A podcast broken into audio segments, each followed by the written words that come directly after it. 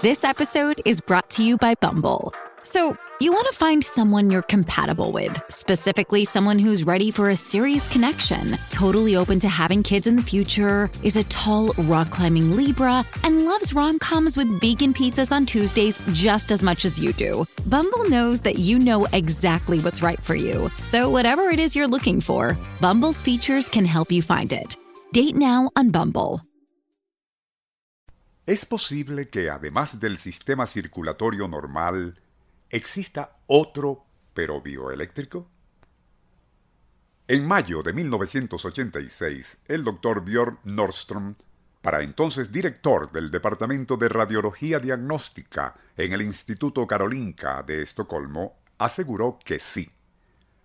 La tesis del científico, basándose en el hecho de que nuestro organismo es, en cierta forma, un fascinante universo de actividad bioeléctrica, publicó un estudio de 358 páginas sobre el tema. Bajo el título Circuitos biológicos activados por electricidad orgánica, insiste en que sí existe un sistema circulatorio alterno de naturaleza eléctrica, algo que, por cierto, quizás daría cierta credibilidad a la teoría en la cual se basa la acupuntura. Nuestro insólito universo.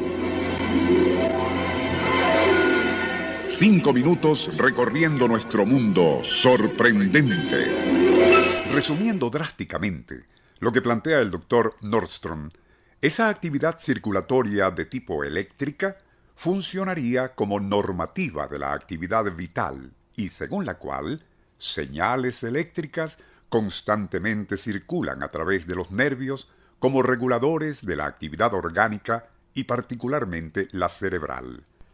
Cualquier alteración o disfunción de esa circulación bioeléctrica sería indicativa de algún tipo de problema patógeno o degenerativo. La idea no es nueva, desde luego, ya que el concepto existe desde hace unos tres siglos. El mérito del científico sueco quien llegó a formar parte del jurado que escoge a quienes deben ser laureados con el Premio Nobel de Medicina, consiste en haber recopilado y organizado todo lo que se conocía al respecto, suplementándolo con evidencias clínicas propias. Por cierto, que el investigador Lyle Watson, en su libro Supernatura, publicado en inglés a mediados de los años 70, siglo XX, especulaba que esa red circulatoria de energía bioeléctrica en el cuerpo humano llega a ser tan intensa en algunos casos que hasta podría emanar algo así como una sutil aura alrededor de la parte superior del tórax y hacia la cabeza. Aclara que no se trata de termogénesis, áreas de calor que irradia el organismo y pueden ser captadas con película especial de alta sensibilidad, y mucho menos ese ficticio y ya desacreditado efecto Kirlian. Más bien, parece ser algo distinto, y según Nordstrom, se asemeja a ese halo que rodea a los tubos de luz ultravioleta. De acuerdo con el doctor Oscar Bagnall, biólogo de la Universidad de Cambridge, cabría dentro de lo posible que gente sumamente sensible y perceptiva, especialmente niños e incluso ciertas razas de perros, a veces logren captar ese halo bioeléctrico. En este punto, vale la pena especular en el hecho de que, y desde la temprana época de la cristiandad, muchos pintores casi siempre incluían en las figuras de Jesús, la Virgen María y algunos santos un halo etéreo y circular alrededor de sus cabezas. ¿Sería mera coincidencia, o más bien que de aquellos personajes bíblicos sí emanaba algún tipo de sutil radiación?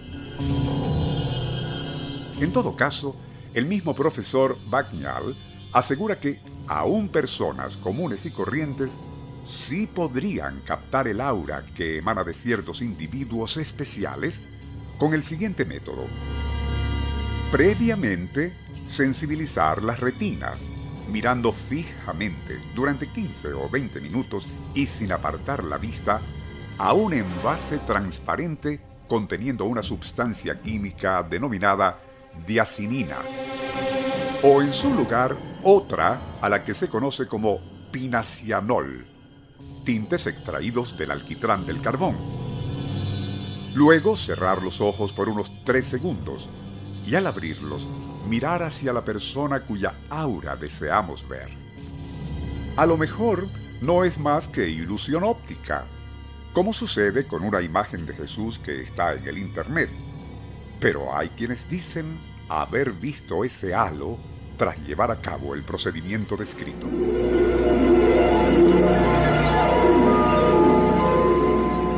Nuestro insólito universo. Email insólitouniverso.hotmail.com Autor y productor Rafael Silva. Apoyo técnico José Soruco y Francisco Enrique Mijares. Les narró Porfirio Torres.